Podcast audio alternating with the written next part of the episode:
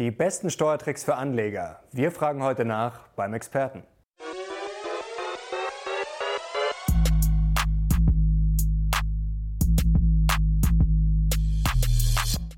Servus Leute und herzlich willkommen in einem brandneuen Video der Mission Money.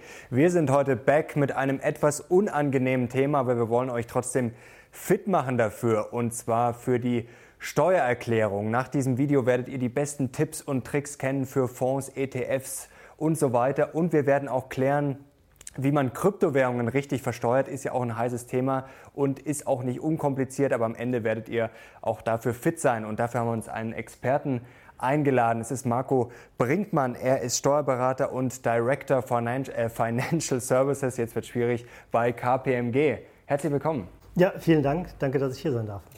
Sehr schön, wir freuen uns drauf. Äh, jetzt wird es gleich richtig ans Eingemachte gehen, aber jetzt wollen wir noch ein kleines Paradoxon vorab klären, dass man gleich mal sieht, wie kompliziert die deutsche Steuerlandschaft ist. Also man muss jetzt kein Experte sein, um zu wissen, wenn jetzt ein Unternehmen keinen Gewinn macht, gut, dann zahlt man natürlich auch keine Steuern. Wenn ich als Arbeitnehmer jetzt kein Einkommen habe, dann muss ich jetzt auch keine Einkommensteuer zahlen. Aber als Anleger kann man schnell mal blöd dastehen. Nehmen wir mal an, äh, ich habe einen Fonds gekauft vor ein paar Jahren, der lief ganz gut, also lief nach oben, ich bin ins Plus gelaufen und dann am Ende lief es schlecht, ich komme am Ende bei Null raus, würde man ja meinen, da muss ich auch keine Steuern zahlen. Theoretisch wäre logisch, aber jetzt kommt das lustige deutsche Steuerrecht. Wenn es blöd läuft, kann es sein, dass ich dann schnell ein paar hundert Euro an Steuern zahlen muss, obwohl ich unterm Strich eigentlich nichts gewonnen habe. Das, das ist richtig. Das? Ja, das ist richtig. Das hängt damit zusammen, dass wir jetzt seit 01.01.2018 eine Reform hatten der Investmentbesteuerung und die hatte einen klaren Cut gemacht zum 31.12.2017. Und das bedeutet, die Erträge, Wertzuwächse nach altem Recht, das heißt bis zum 31.12.2017 waren unter altem Recht noch zu mhm. versteuern. Mhm. Und ab 01.01.2018 gilt ein neues Recht. Und wenn wir uns jetzt das Beispiel ansehen und sagen, ich habe den Fonds gekauft vor 2000, Ende 2017 musste ich den Ertrag versteuern nach altem Recht. Das hat bedeutet, klarer Cut, es gibt einen fiktiven Veräußerungsgewinn zum 31.12.2017. Der ist aber nicht direkt steuerpflichtig, sondern der wird erst steuerpflichtig, wenn die Fondsanteile tatsächlich verkauft werden. Und wenn ich jetzt unter neuem Recht ab 1.1.2018 einen Verlust gemacht habe, in, sagen wir mal in gleicher Höhe, dann ist der jetzt aber nicht voll steuerpflichtig, sondern wenn wir uns anschauen, dass es ein Aktienfonds ist, mhm. dann gibt es dort eine Teilfreistellung von, von 30 Prozent mit der Folge, dass nicht nur Gewinne aus der Veräußerung dann dieser Fondsanteile zu 30 Prozent steuerfrei sind, sondern eben auch entsprechende Verluste. Mhm. Und das bedeutet, dass ich eben den Verlust ab 01.01.2018 nur noch zu 70 Prozent gegenrechnen kann. Mhm. Und dann kommt es, wie du beschrieben hast, zu dieser Situation. Also das wäre jetzt das Beispiel, ich mache, sage mal, 2000 Euro Gewinn bis Dezember 2017, lauf hoch, mhm. verliere dann meine 2000 Euro wieder ab äh, sozusagen im Jahr 2018, dann wird dieser Gewinn, diese 2000 Euro fiktiv versteuert und dann muss ich am Ende, zahle ich dann drauf, obwohl ich eigentlich, un, eigentlich ein Nullsummenspiel war. Genau, also wenn wir jetzt, wenn wir kommt jetzt sagen, das dann oft vor jetzt oder ist das wirklich so eine Ausnahme? Also wird das, das schon ist, bei einigen Das, das kann je nachdem sein. der Fall sein, obwohl in 2018, glaube ich, da sind die Aktienmärkte noch, noch ganz gut gelaufen. Aber es kommt mhm. natürlich immer darauf an, was für einen Fonds ich jetzt hatte. Natürlich, das kann, das kann natürlich der, im Einzelfall der Fall sein, klar. Jetzt hast du schon angesprochen, seit 1. Januar 2018 hat sich einiges geändert.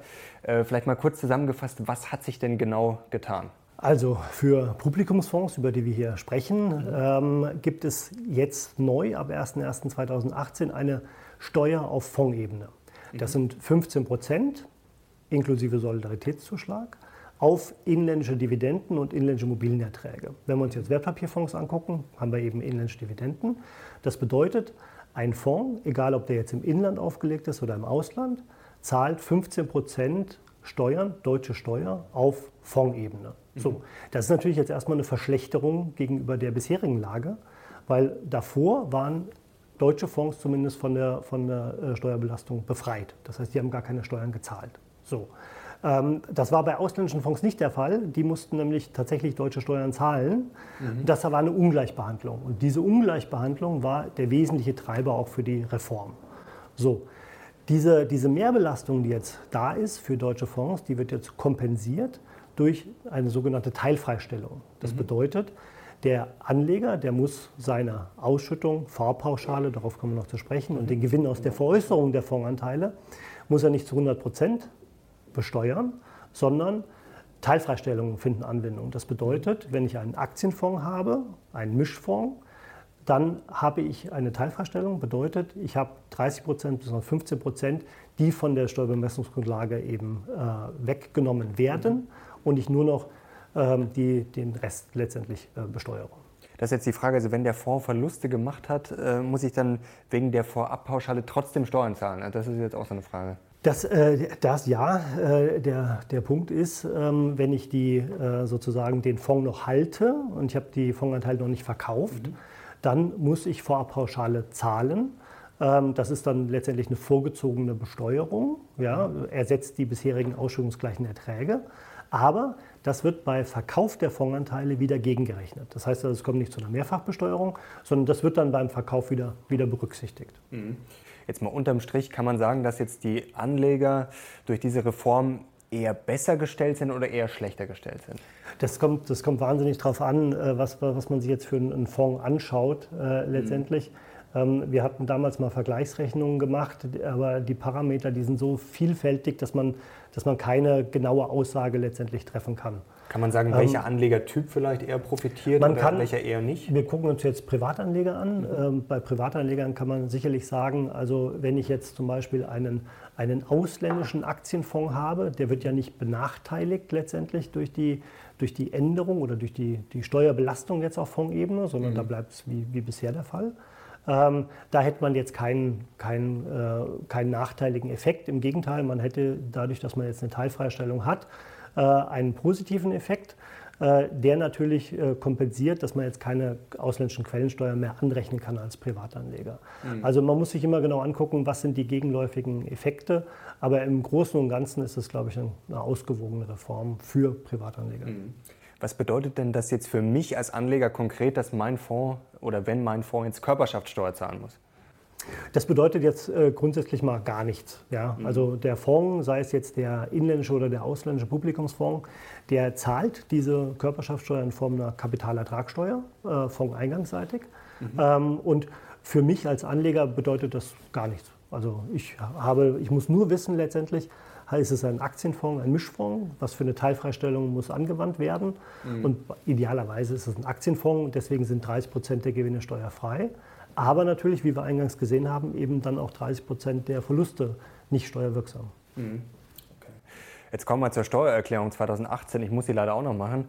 Äh, einige zu Hause sicherlich auch. Worauf muss ich denn jetzt konkret achten? Also was hat sich jetzt vor allem geändert?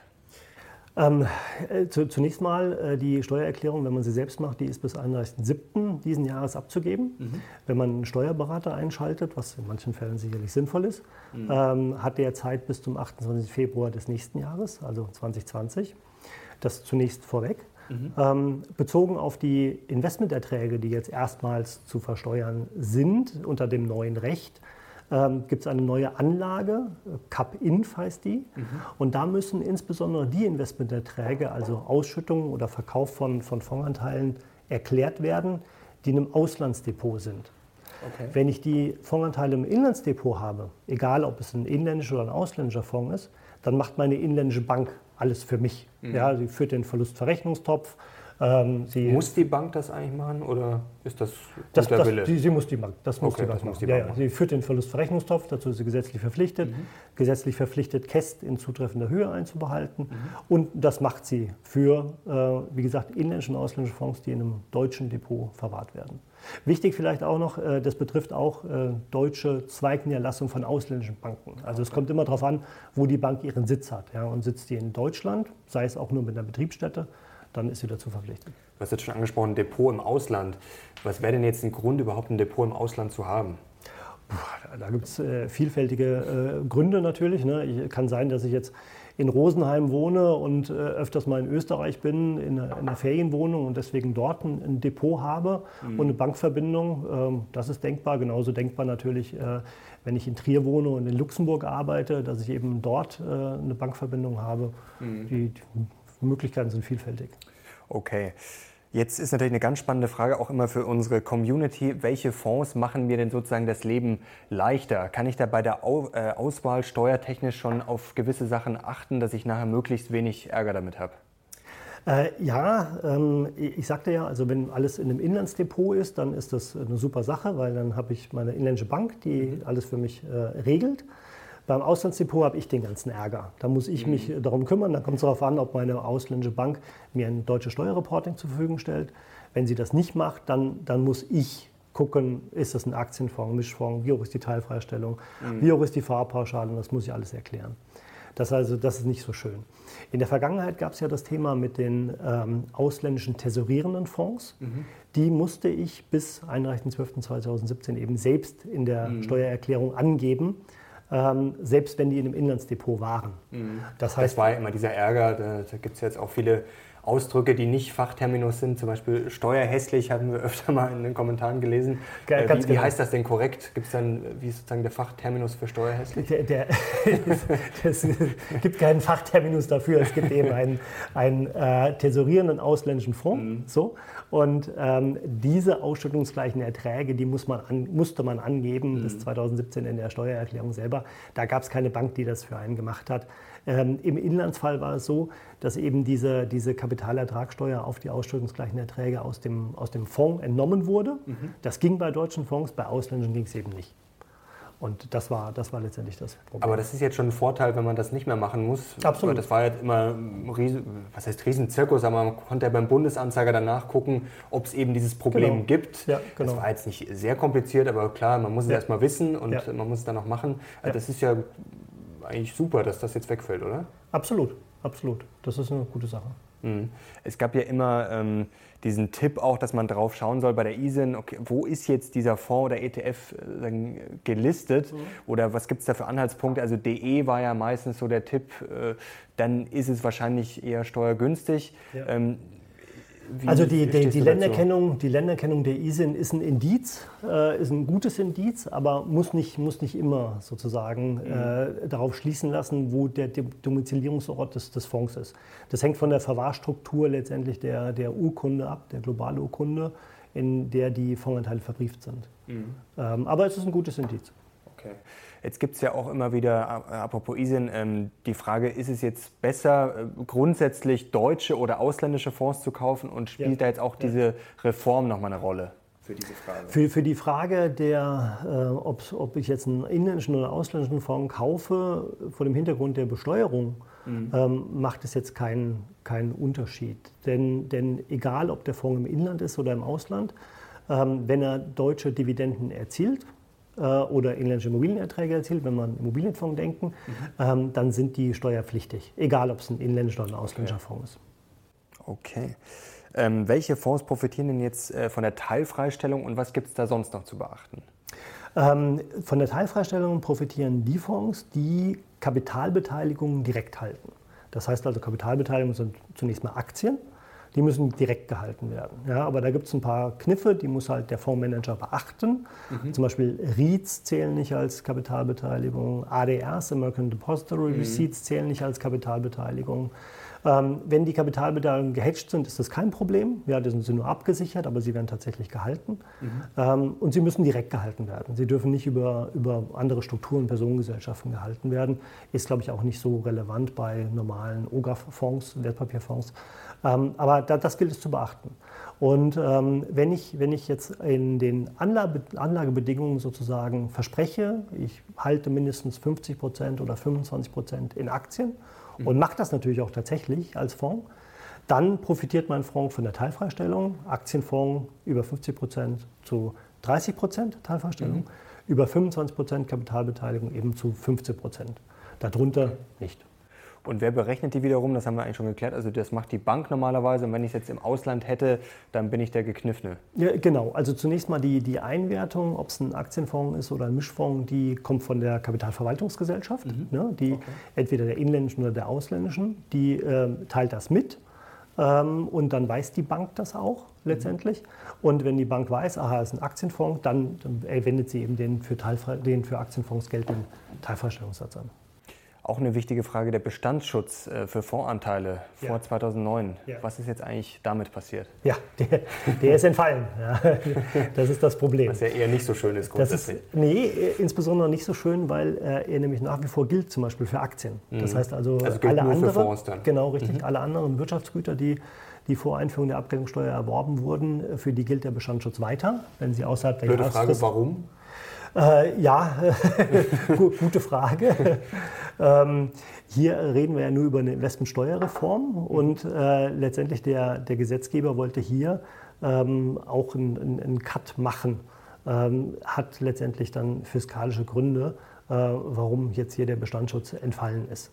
So, und ähm, bedeutet Folgendes, äh, bedeutet, dass Sie sozusagen meine sämtlichen hoffentlich Wertsteigerungen bis zum 31.12.2017 die sind weiterhin steuerfrei, mhm. also kein Problem. Es muss dann nur zum 31.12.2017 ein sogenannter fiktiver Veräußerungsgewinn ermittelt werden. Mhm. Das macht mir meine inländische Bank, wenn ich okay. die Fondsanteile im inländischen Depot habe. Äh, wenn die im Auslandsdepot sind, müsste ich das selbst machen. Ähm, und äh, Wertveränderungen ab 01.01.2018 sind nun steuerverhaftet. Das mhm. bedeutet, sie sind steuerpflichtig. Ab 01.01.2018 bin ich losgelaufen. Alle positiven und negativen Veränderungen sind jetzt steuerverhaftet. Mhm. Ähm, das wird aber abgemildert letztendlich ähm, durch einen Freibetrag von, von 100.000 Euro. Okay, also das auf heißt, die Altanteile muss ich Steuer zahlen, aber dann kommt noch dieser Freibetrag ins die, Auf die Altanteile muss ich, muss ich sozusagen für die Altwertveränderung bis 31.12.17 keine Steuer zahlen. Das ist alles noch steuerfrei. Okay. Aber erst die Wertveränderung ab 1.1.2018 genau. von diesen Altanteilen, mhm. genau, die sind äh, steuerverhaftet, aber nur wenn die Wertveränderung jetzt 100.000 Euro übersteigt. Mhm. Also die ersten 100.000 Euro sind, sind frei. Und damit, damit hofft eben der Gesetzgeber auch mögliche verfassungsrechtliche Bedenken aufgrund der Ungleichbehandlung, zum mhm. Beispiel gegenüber Aktien, äh, abzufedern. Äh, ob das hält, wird man dann. Genau, das wollte ich sehen. fragen, ob das jetzt, äh, ob da nochmal eine Reform der Reform kommt oder. Das, das glaube ich jetzt nicht, aber, aber ich könnte mir gut vorstellen, dass eben diese Frage auch einer gerichtlichen Klärung zugeführt wird. Und dann muss man sehen, was, was okay. der BFH oder vielleicht äh, Karlsruhe entscheidet. Jetzt ist natürlich eine Grundsatzfrage, wer sollte denn grundsätzlich eigentlich eine Erklärung abgeben? Also grundsätzlich äh, muss eine Erklärung abgegeben werden, wenn ich Fondsanteile im Auslandsdepot habe. Mhm. Also ich rede jetzt von der Rechtslage ab 01.01.2018, weil dann müsste ich nämlich Ausschüttungen und Veräußerungsgewinne ähm, erklären, mhm. weil eben meine ausländische Bank keine Kapitalertragssteuer drauf einbehält logischerweise. So. Mhm. Das heißt, da muss ich das machen. So. Dann ist die Frage, wo, äh, wann, in welchen Fällen ist es ratsam, äh, eine Erklärung abzugeben, auch in einem Inlandsdepotfall. Ähm, das wäre dann der Fall, wenn ich zum Beispiel eine günstige Prüfung machen möchte. Die gilt ja auch mhm. für Investmenterträge. Äh, das heißt also, ob mein Steuersatz, mein persönlicher Steuersatz weniger ist als die, als die 25 Prozent. Genau, das wäre die Frage, in welchen Fällen ich jetzt eigentlich die Kapitalertragssteuer vielleicht zurückbekomme.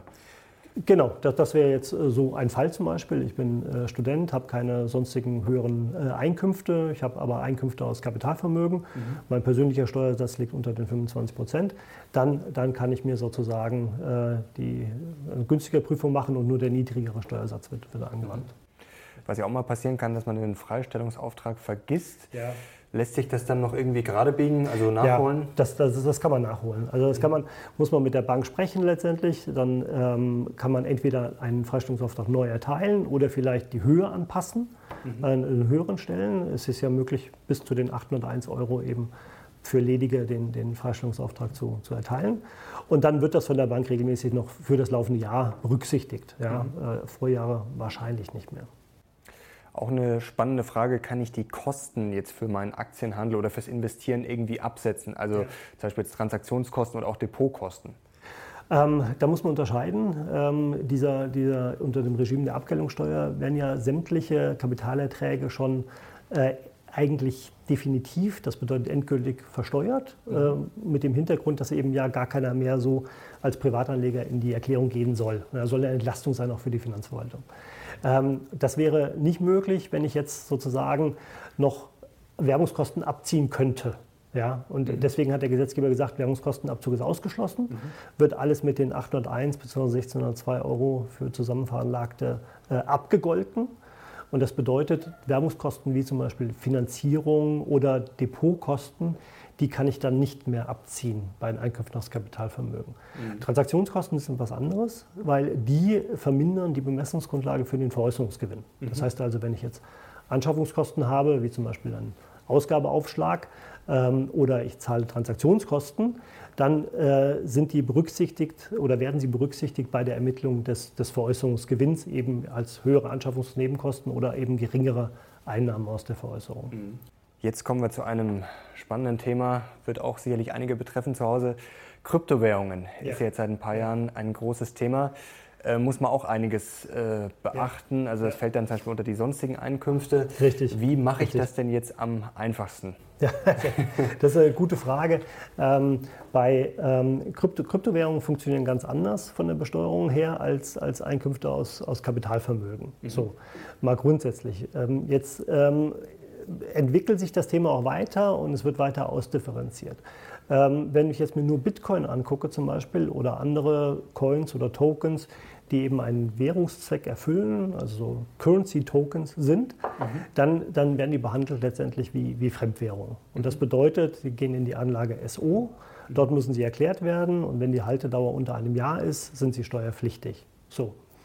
Vielleicht als kleiner Exkurs, ähm, es gibt dann auch noch andere Token, die gegebenenfalls jetzt noch gar nicht da sind, die man vielleicht aber auch noch gar nicht identifiziert hat, die vielleicht auch funktionieren wie eine Kapitalforderung, weil ich eben jemandem Geld überlassen habe, ich kriege Entgelt dafür oder sie verbriefen mir andere Rechte. Das muss man dann im Einzelfall immer prüfen. Mhm. Ja? Aber wenn wir jetzt uns nur mal angucken, ein Currency-Token zum Beispiel, ein reiner Zahlungszweck, ähm, dann sind wir in der Anlage SO.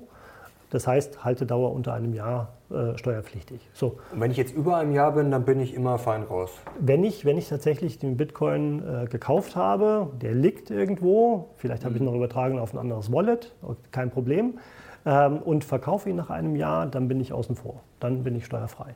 Wenn ich aber in der Zwischenzeit sozusagen getradet habe in, mhm. in andere äh, Kryptowährungen, in Altcoins, ähm, dann muss ich immer gucken, wann habe ich den Altcoin gekauft, wann habe ich den Altcoin verkauft. Ja? Und mhm. äh, dann muss ich immer schauen, wie, hoch ist die, wie groß ist dieser Zeitraum. Und wenn der unter einem Jahr ist, dann, dann muss ich eben den Veräußerungserfolg, Gewinn oder Verlust, versteuern. Okay. Also das heißt mit der Haltefrist, ich darf den Bitcoin dann theoretisch nicht angefasst haben. Ganz genau. Wenn ich jetzt getradet habe, ich sage mal, ich bin jetzt äh, vor genau einem Jahr rein, äh, habe einen Bitcoin gekauft, sagen wir uns einmal als Beispiel, habe dann getradet und habe jetzt am Ende, sagen wir mal, zwei Bitcoin kann ich es mir dann so einfach machen, äh, dass ich sage, okay, ich versteuere jetzt einfach nur praktisch den Anfang und das Ende, also den Gewinn und lasse in der Mitte einfach alles, ignoriere das sozusagen. Ist dann das Finanzamt damit zufrieden oder kriege ich dann Probleme? Wahrscheinlich kommt es aufs Finanzamt an. Ja. Es gibt da sehr viele unterschiedliche, äh, die, die vielleicht sich ja unterschiedlich stark schon mit dem Thema beschäftigt haben.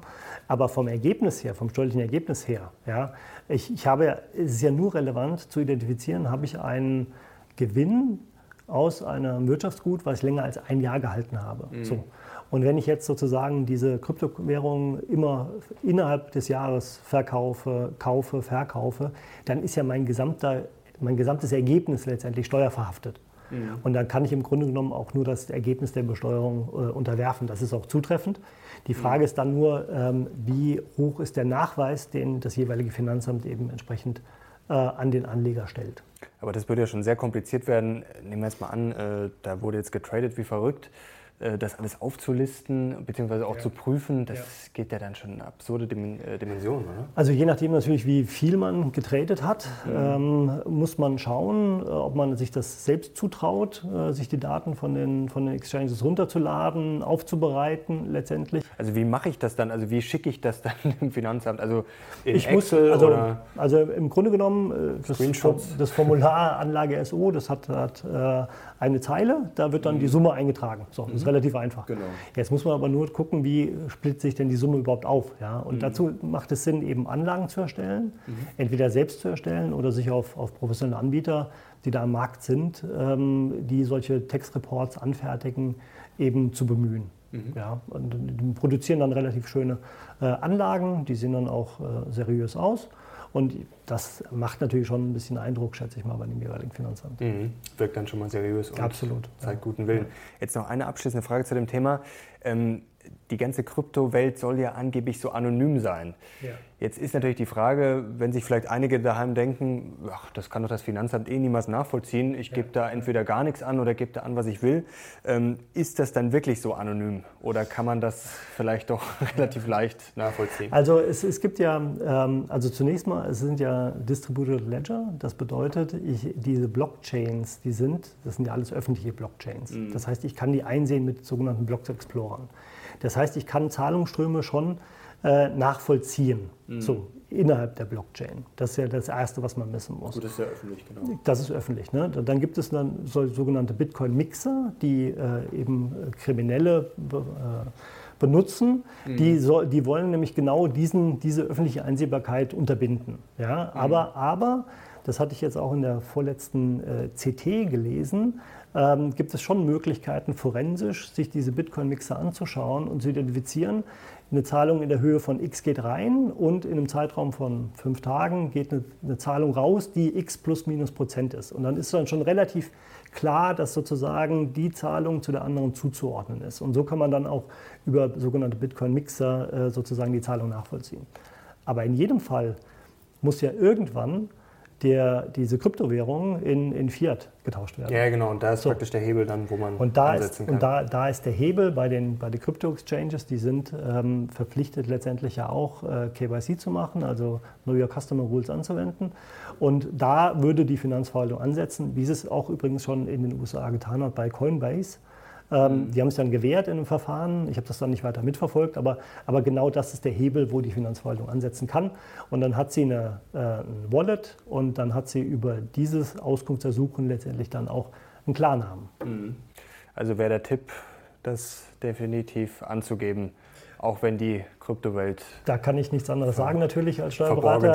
Selbstverständlich, selbstverständlich müssen steuerpflichtige Erträge äh, erklärt werden. Mhm. Ja.